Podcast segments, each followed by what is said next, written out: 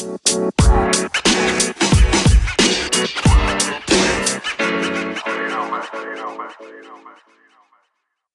tal familia? Muy buenas tardes. Me da mucho gusto poder saludarlos. Gracias a todos los que nos están viendo, que están conectados en la transmisión en vivo.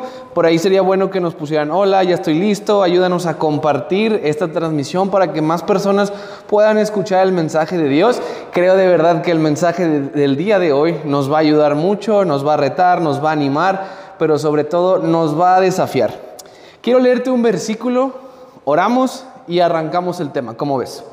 Y el versículo que voy a leer es Primera Corintios 13, 13. Y dice así, ahora pues permanecen estas tres virtudes, la fe, la esperanza y el amor.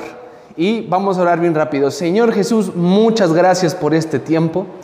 Creo de verdad que tú hoy en día estás hablando a tu iglesia, a tu gente. Creo que estás hablando palabras, Señor, de vida y de esperanza, Jesús. Y creo, Dios, que el mejor tiempo la mejor temporada está por delante para todos tus hijos en tu nombre, mi Dios.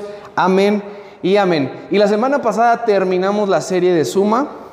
Y esta vez quiero compartirte algo relacionado al versículo que acabamos de leer. Es como un tema antes de la siguiente, de la siguiente serie. Y por ahí estuvimos viendo la fe, vimos acerca de que es bueno añadirle cosas a nuestra fe. La semana pasada Paco cerró con lo que es el amor y de esas dos cosas ya vienen en este verso y nos falta una, que es la esperanza.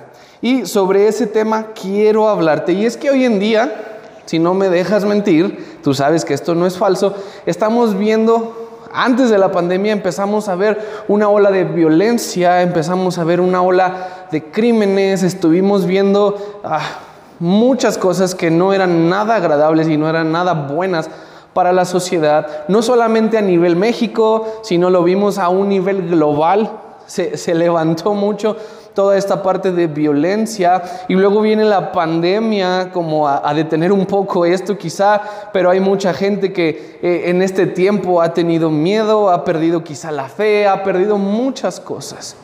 Y hace poco vi en redes sociales los famosos influencers que ponían uh, un mensajito y vi varios repetidos y sobre esto quiero, quiero basar el tema también. Y es que ponían, ¿qué me espera del futuro? ¿Cómo voy a traer hijos a este mundo si está fregado? ¿Cómo voy yo a traer a mis hijos? ¿Cómo voy a tener hijos? Mejor no voy a tener hijos porque el mundo está súper mal. ¿A qué los traigo? ¿A qué los expongo? Y luego si ya tienen hijos, ya se imaginarán la preocupación que existe en ellos. Y, la pregunta aquí es, ¿qué va a pasar en el futuro? ¿O qué puedo hacer en el futuro? Y he titulado este mensaje ¿A dónde vamos a parar? como la canción del Buki. Y basado en todo esto, tiene mucho sentido actualmente. ¿A dónde vamos a parar? ¿Qué, qué, qué depara el futuro? ¿Qué es lo que viene para nosotros? Y es que el temor existe, actualmente hay temor sobre el, futuro, qué va a venir, qué va a pasar. Y ponle un nombre si tú quieres, pudiéramos ponerle qué va a pasar en mi familia el próximo año, qué va a pasar con mi economía, qué va a pasar con mi empresa, con mi negocio, qué va a pasar con muchas cosas que, nosotros tenemos. Daré el paso para emprender, daré el paso para hacer tal o cual cosa, me voy a animar, pero de verdad creo que nosotros necesitamos tener una perspectiva diferente. Tú y yo como hijos de Dios lo que necesitamos es tener una perspectiva diferente. Y déjame leerte lo que dice Jeremías 29 del 4 al 14. Voy a tratar de leerlo un poco rápido para que nos vayamos un poquito fluido en este tema. Y dice, esto dice el Señor de los ejércitos, Dios de Israel, a los cautivos que Él desterró de Jerusalén a Babilonia. Edifiquen casas y hagan planes para quedarse. Planten huertos, coman del fruto que produzcan. Cásense, tengan hijos, luego encuentren esposos y esposas para sus hijos, para que ellos tengan muchos nietos, multiplíquense y no disminuyan Trabajen por la paz y la prosperidad de la ciudad donde los envía al desierto. Pidan al Señor por la ciudad, porque del bienestar de la ciudad dependerá el bienestar de ustedes. Esto dice el Señor de los ejércitos celestiales, Dios de Israel. No permitan que los engañen los falsos profetas y los adivinos que están entre ustedes en la tierra de Babilonia. No presten atención a sus sueños porque lo que les dicen son mentiras en mi nombre. Yo no los envié, dice el Señor. Esto dice el Señor, ustedes permanecerán en Babilonia durante 70 años, pero luego vendré y cumpliré todas las cosas buenas que les prometí y les llevaré de regreso a casa. Pues yo sé los planes que tengo para ustedes, dice el Señor. Son planes para lo bueno y no para lo malo, para darles un futuro y una esperanza. En esos días cuando oren, los escucharé. Si me buscan de todo corazón, podrán encontrarme. Sí, me encontrarán, dice el Señor. Pondré fin a su cautiverio y restableceré su bienestar. Los reuniré de las naciones a donde los envié y los llevaré a casa de regreso a su propia tierra. Y yo sé que este verso quizá tú ya lo has escuchado, quería ponerte en contexto de todo lo que es. Y, es Dios hablándonos y retando a este pueblo eh, su pueblo diciéndole, ¿saben qué? Hagan planes para quedarse, eh, hagan sus casas, siembren, cosechen el fruto, van a estar un buen de tiempo ahí. Entonces disfruten el camino, ustedes multiplíquense, no, no se detengan, emprendan, etcétera. Pero algo que me encanta de este verso es el verso 11 y dice, yo sé los planes que tengo para ustedes. Hay otra versión que dice, porque yo sé los pensamientos que tengo acerca de ustedes. Conozco los planes, es lo que Dios está diciendo en este versículo. Y ojo, quiero resaltar algunas palabras que nos van a servir mucho para entender todo este pasaje. Y es que la palabra planes viene de su traducción quiere decir maquinar, quiere decir imaginar, quiere decir inventar y quiere decir propósito. Entonces cuando Dios dice, yo sé los planes que tengo para ustedes o sé eh, lo, lo, que va a venir, es que Dios tiene en control tu futuro, porque Dios está ya maquinando, Dios ya está imaginando planes buenos, Dios está trayendo propósito para tu vida. Entonces Él está de verdad en su mente maquinando un plan bueno para tu vida. Otra palabra que creo que es necesario ponerle atención es pensar. Y desde su traducción quiere decir tejer, fabricar, considerar. Y creo que Dios está considerándonos dentro de sus planes y, y creo que Dios está tejiendo en su mente, en sus planes, en sus pensamientos y está fabricando algo bueno para ti y para mí. Y creo que eso de los pensamientos, pues bueno, obviamente todos pensamos y, es muy común cuando tú vas en la calle viendo si vas manejando, si vas caminando, ves una persona y ya piensas algo de esa persona. Quizá piensas algo por su forma de vestir, por su peinado, por si trae un chonguito o no trae un chonguito, si lo ves rapado, si se hicieron nuevos cortes o qué estilo de ropa tienen. Y, tú ya calculas o valoras o tienes o estimas a las personas. Y, y, a veces nos pasa entre familiares y entre amigos que pudiéramos decir, híjole, es que qué mal que hizo eso, qué mal que emprendió esto. No lo decimos, pero lo pensamos. Y es que Dios está diciéndonos en todo este verso, yo sé los planes que tengo acerca de ustedes, yo sé los pensamientos que he pensado acerca de ustedes. Y cuando Dios ve nuestra vida, cuando Dios ve nuestra familia, cuando Dios ve tu trabajo, cuando Dios ve el negocio que has emprendido, lo que Dios está pensando son cosas buenas de ti. A veces nosotros mismos no pensamos nada bueno de nosotros, pero Dios está pensando, maquinando, imaginando, fabricando, tejiendo pensamientos buenos y cosas buenas para nuestra vida. Y luego también dice, en otra versión dice pensamientos de paz. Y estos pensamientos de paz vienen de la palabra que tú ya conoces, que es shalom, que significa paz. Pero más allá de solamente significar paz, quiero decirte sus significados. Quiere decir salud, bienestar, prosperidad y toda clase de bien. Entonces Dios para tu vida está pensando salud, está pensando bienestar, está pensando prosperidad, está pensando toda clase de bien para tu vida. Y luego el, versículo termina en y no de mal. Entonces Dios no está pensando mal de ti. A veces tú y yo pudiéramos pensar que Dios ya piensa mal de nosotros, nos hemos equivocado, la regamos, nuestra fe decae, nuestro ánimo decae, pero Dios dice que Él está pensando cosas buenas de ti y de mí. ¿Y, por qué Dios piensa bien de nosotros? ¿Por qué Dios está pensando, fabricando eh, todo, todos estos pensamientos? Y es que porque Él quiere darnos el fin esperado. O bien, también dice este versículo, para darles un futuro de esperanza. Y eso es lo que quiero tocar, la esperanza. Y, quiero darte, yo sé que he manejado muchos significados, pero déjame decirte este significado acerca de esperanza. Es bueno que lo entendamos y su traducción viene de la palabra tikva, T-I-K-V-A. Por si tú estás anotando, ese es el origen de la palabra tikva y quiere decir expectativa de obtener lo que se desea. Pero algo que me sorprendió mucho es que también significa cordón o una cuerda. Y esto es esperar algo unido con una cuerda. ¿Y, esto qué tiene que ver? ¿Qué tiene que ver que signifique una cuerda? Porque esta palabra que te acabo de decir, esta palabra esperanza, significa cuerda. Y donde también se utiliza, se utiliza en otro pasaje de la Biblia, muchísimo antes, eh, y es la historia de Raab. Raab la prostituta. Si poniéndote en contexto, quizá tú ya sabes esta historia, pero eh, Dios le había prometido un pueblo a, su gente y, mandan espías a, ver la tierra prometida, etc.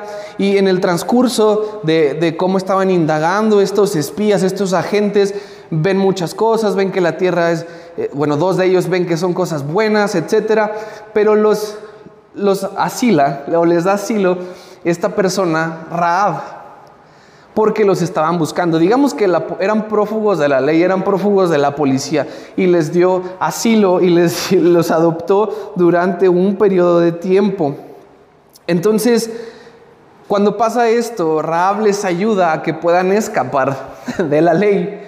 Entonces, Raab les, les dice algo muy importante, muy interesante y les dice, yo he sido buena con ustedes, he sido piadosa, he sido leal. Por favor, ustedes ayúdenme. y, te lo quiero leer eh, en versículo. El versículo es Josué, bueno, te lo voy a decir todo, yo te lo voy a parafrasear, pero esto, esta cita bíblica es Josué 2 del 8 al 21. Y dice, y ahora por favor júrenme por Jehová, que puesto que yo les he mostrado amor leal, ustedes también le mostrarán amor leal a los de la casa de mi padre y tienen que darme la garantía de que así lo harán. Entonces Raab, mm, nada guaje, ¿verdad? Estaba al pendiente y, pidió por su familia que tuvieran misericordia, que tuvieran amor y lealtad, como ella lo tuvo con estos espías. Versículos antes dice, yo sé que Dios les va a entregar esta tierra, yo sé que su Dios es fuerte, yo sé que su Dios es grande, por favor, ayúdenme a mí y a mi familia.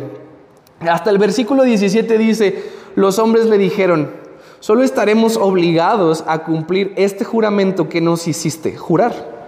Sí, cuando entremos en esta tierra, tú amarras este cordón rojo escarlata a la ventana por la que nos haces bajar.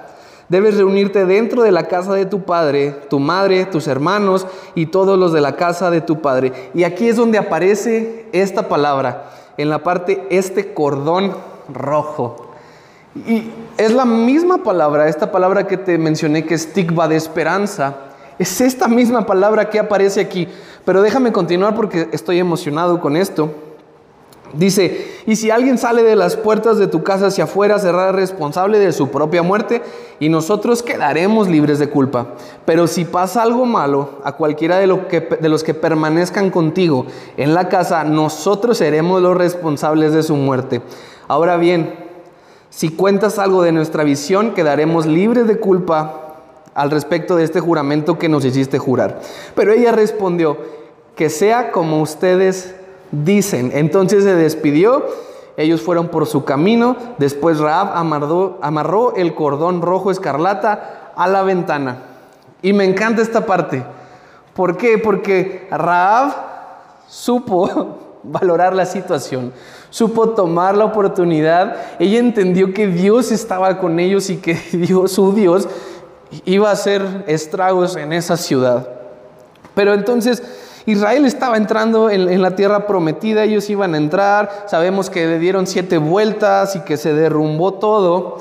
Y, y, bueno, el pueblo de Israel entró y saqueó, hizo un montón de cosas, pero no sobre la casa de Raab. Aunque hubiera un montón de cosas, aunque hubiera un montón de desastre, era, era Dios entregándole la tierra a su pueblo. Todos perecieron menos Raab. Y yo me imagino esa escena donde está la situación toda densa, hablando militarmente o, de guerra o de pleito. Y, solamente me, me imagino esta persona volteando a ver el cordón rojo y decir, esa es mi garantía. Esa es mi seguridad. Ese cordón es mi esperanza y me aferro a que mientras ese cordón esté colgado, no me va a pasar nada a mí, ni a mi familia, ni a mis hijos, ni a mis padres, ni a nadie.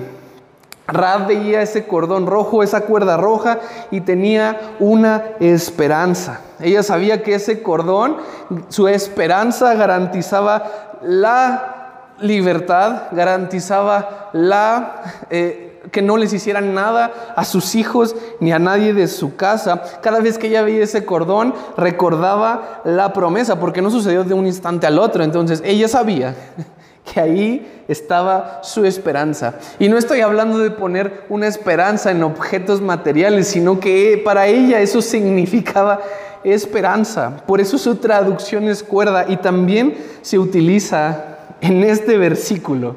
Y me imagino que es el primer versículo para darle significado a la palabra esperanza. Y vemos que después de todo esto entran a la casa de Raab, la sacan, sacan a su gente. Y más adelante Raab no solamente fue salva, sino que también encontró esposo, se casó con un salmón. Y después tuvo un hijo que se llamó Boz, y Boz tuvo un hijo que se llamó Isaí, e Isaí tuvo un hijo que se llamó David. Y sabemos que desde ahí es la línea genealógica de nuestro Señor Jesús. Y entonces tú y yo tenemos que entender algo, que nuestra esperanza es su palabra y sus, y sus promesas para nosotros. Y, y, quiero ahora leerte otro verso. Sé que a lo mejor ya te he leído muchos versos, pero es bueno entender esto. Y esto, este verso es en Hebreos 6:17. Te voy a leer la versión que se llama El mensaje. Y nos habla de que tenemos un ancla segura en, otra, otra versión, pero déjame leértelo en esta. Y dice, cuando Dios quiso garantizar sus promesas, dio su palabra, una garantía sólida como roca. Dios no puede romper su palabra. Y debido a que su palabra no puede cambiar, la promesa también es inmutable. Nosotros que hemos corrido por nuestra propia vida hacia Dios, tenemos todas las razones para agarrar la esperanza prometida con ambas manos y nunca dejarla ir, y nunca dejarla ir. Voy a detenerme tantito, si te fijas aquí está diciendo para agarrar la esperanza prometida con ambas manos. Es como tomar ese cordón o esa cuerda, sostenerlo y decir, no voy a soltar mi esperanza, no voy a soltar la fe, no voy a soltarme de las promesas que Dios habló a mi vida, no voy a soltar lo que Dios prometió para mi vida. Aquí se repite ese término. Y dice, es una línea de vida espiritual inquebrantable que va más allá de todas las apariencias hasta la misma presencia de Dios, donde Jesús corriendo adelante de nosotros ha asumido su puesto permanente como sumo sacerdote para nosotros en el orden de Melquisedec. ¿Y qué es todo esto que acabamos de leer? Es que Dios promete algo, Dios nos da su promesa y luego todavía jura y todavía nos da su palabra. Entonces nosotros tenemos una doble garantía. Y me gusta este término de que todo va a estar bien. De que nosotros podemos aferrarnos a sus promesas. Y ve esto, Dios les está diciendo, ¿saben qué? Es que ustedes van a estar 70 años en ese lugar. Y es, muy loco porque Dios los había sacado de un lado y ahora les dice, ¿saben qué? Ahora se van a quedar 70 años ahí. Pero tengan esperanza. Si algo está reafirmando Dios en este tiempo es que tú no pierdas la esperanza porque Él tiene pensamientos de bien para tu vida. Él tiene pensamientos buenos para ti, tenemos una esperanza, tú y yo tenemos un ancla segura, tú y yo tenemos una esperanza que traspasa lo que nuestros ojos pueden ver, que traspasa lo que este mundo está pasando. Y mientras el mundo se pueda caer en pedazos, mientras todo se pone peor, que esto puede ser una realidad, nosotros tenemos que agarrarnos de nuestra esperanza en Dios. Nosotros tenemos que aferrarnos a su palabra, a lo que Él nos está prometiendo. Y en este tiempo a veces vivimos dominados por la violencia, pero recuerda que por un montón de cosas vivimos dominados y recuerda que nosotros, dice la Biblia, que estamos como peregrinos en esta tierra.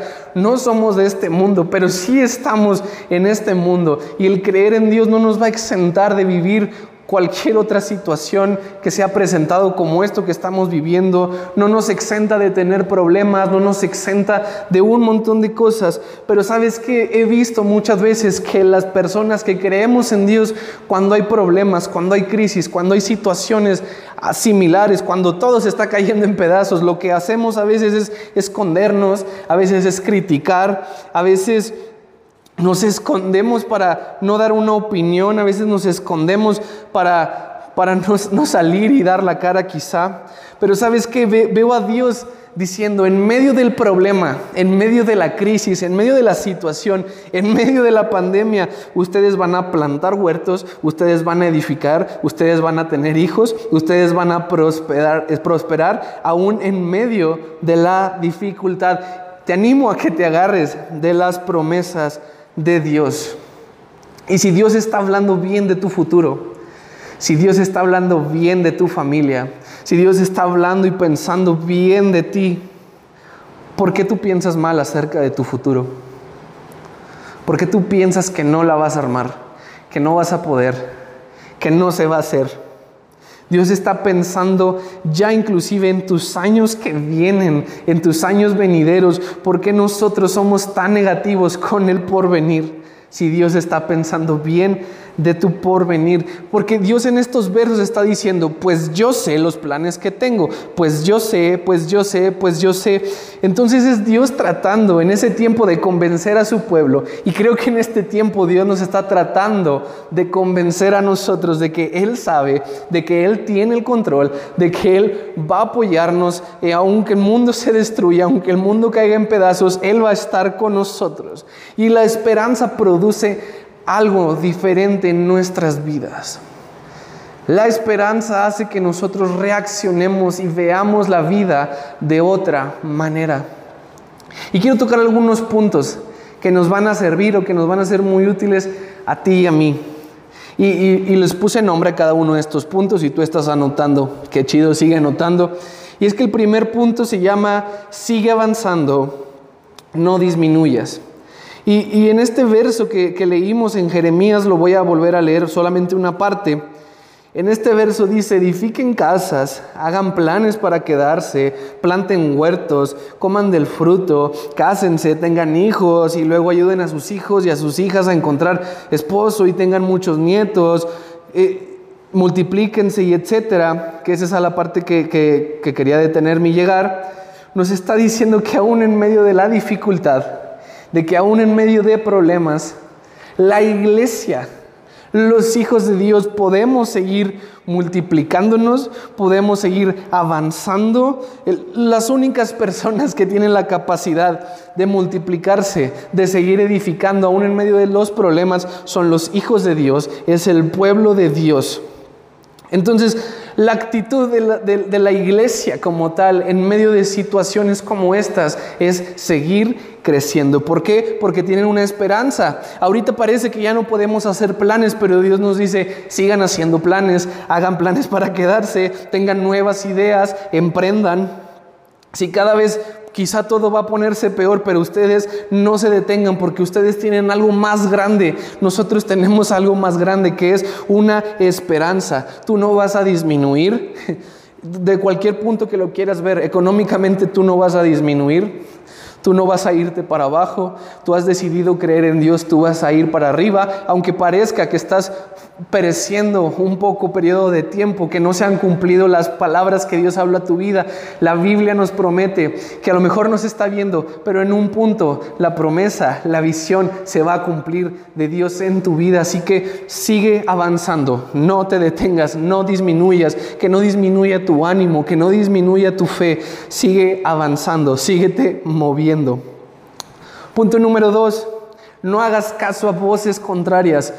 Y, voces contrarias eh, en este versículo hablaba de profetas que, son falsos y, y, de personas negativas. ¿Sabes qué? Nos vamos a encontrar con este tipo de cosas. Nos vamos a encontrar que prendemos la televisión, estamos en Facebook, Instagram, Twitter, muchas, muchas redes sociales y solamente vienen, fallecieron no sé cuántos.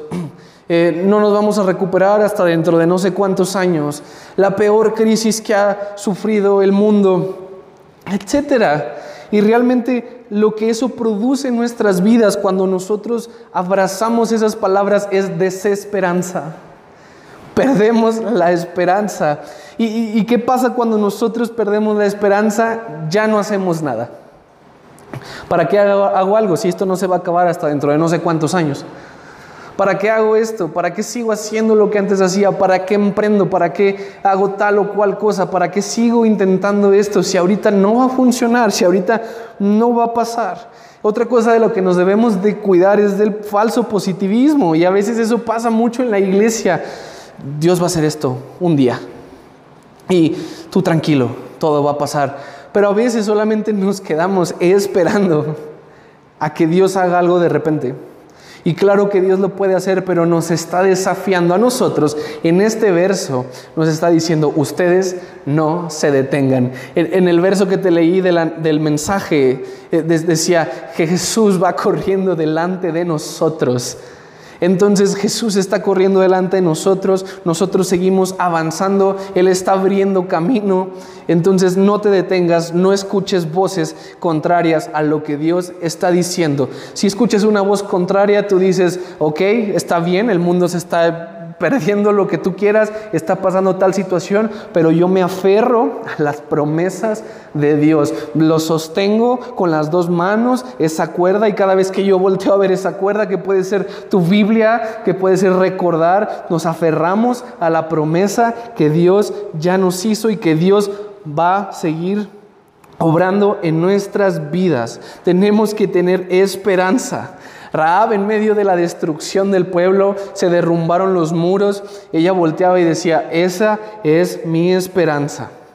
Así que no te detengas, pese a que las circunstancias se pongan difíciles. Podemos reconocer, y esto es humano, reconocer que las cosas están o pudieran ponerse peores, pero mi futuro está amarrado a las promesas que Dios tiene para mi vida. Pero sabes que a veces nos sujetamos de la, de la, realidad y la realidad va a controlar mis emociones, la realidad va a controlar muchas cosas en mi vida. Entonces no me voy a sujetar por lo que mis ojos puedan ver, no me voy a sujetar por lo que el mundo pueda decir.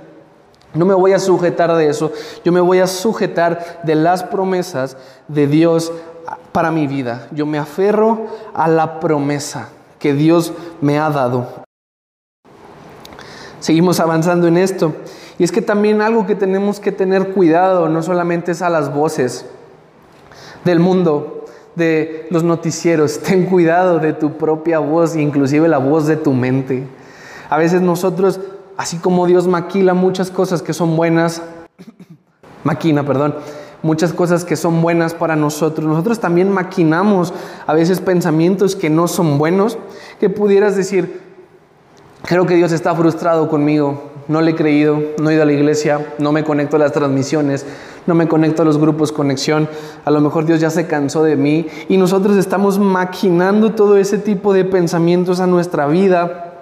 Quizá pensamos, no me va a ir bien, mejor no, no me aviento a este proyecto, quizá no me va a salir, no lo voy a hacer. Quizá tú estás viendo a tus hijos y dices, como está la situación, no creo que les vaya muy bien.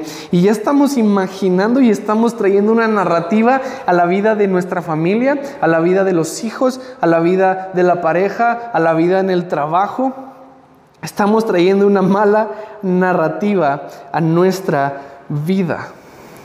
Entonces nosotros tenemos que cambiar ese patrón repitiendo el mensaje correcto.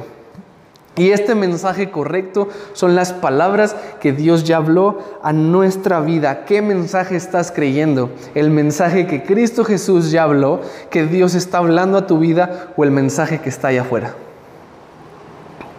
El tercer punto es, ora porque Dios te escucha. El último versículo en Jeremías, el versículo 12, dice, me buscarán y me encontrarán.